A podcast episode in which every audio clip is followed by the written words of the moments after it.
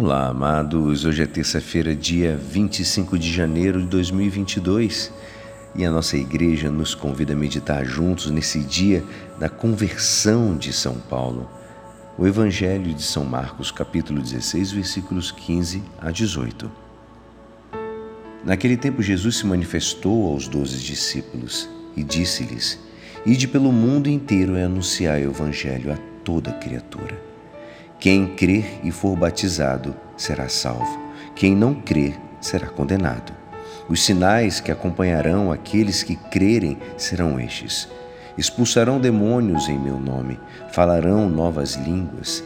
Se pegarem em serpentes ou beberem algum veneno mortal, não lhes fará mal algum. Quando impuserem as mãos sobre os doentes, eles ficarão curados. Esta é a palavra da salvação. Amados, hoje a igreja celebra a festa da conversão de São Paulo, apóstolo. E hoje, nesse breve, breve fragmento do Evangelho, é, São Marcos resume uma parte do discurso sobre a missão que confere o Senhor ressuscitado, com a exortação de predicar por todo o mundo, vai unida a tese de que a fé e o batismo são requisitos necessários para a salvação.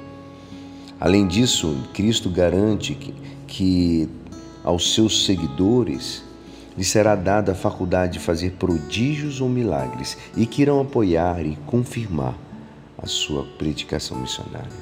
A missão é grande. A palavra diz: ide por todo o mundo. Mas não faltará, amados, o acompanhamento do Senhor quando a palavra também nos diz: ensinai-as a observar tudo o que vos prescrevi. Eis que estou convosco todos os dias até o fim do mundo. O Senhor está com a gente. A conversão de São Paulo, amados, é uma grande, um grande acontecimento. Ela, ele passa de perseguidor a convertido, isso é, a servidor e defensor da causa de Cristo. Muitas vezes, talvez também nós tenhamos, nós mesmos nos fazemos de perseguidores das coisas de Cristo, como São Paulo e devemos nos converter de perseguidores para servidores e defensores do Cristo.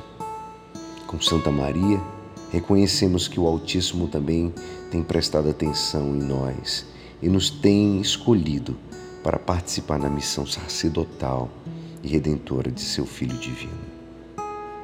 Que Nossa Senhora, Rainha dos Apóstolos, possa rogar por cada um de nós Fazei-nos valentes para dar testemunho de nossa fé cristã no mundo em que devemos viver e levar essa palavra.